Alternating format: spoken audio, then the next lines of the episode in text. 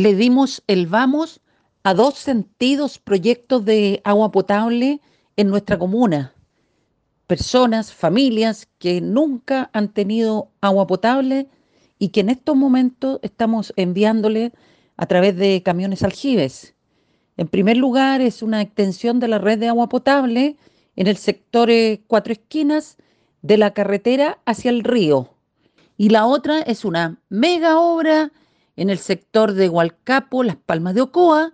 Es una red de agua potable donde van a conectarse a la APR, a la agua potable rural de Hualcapo.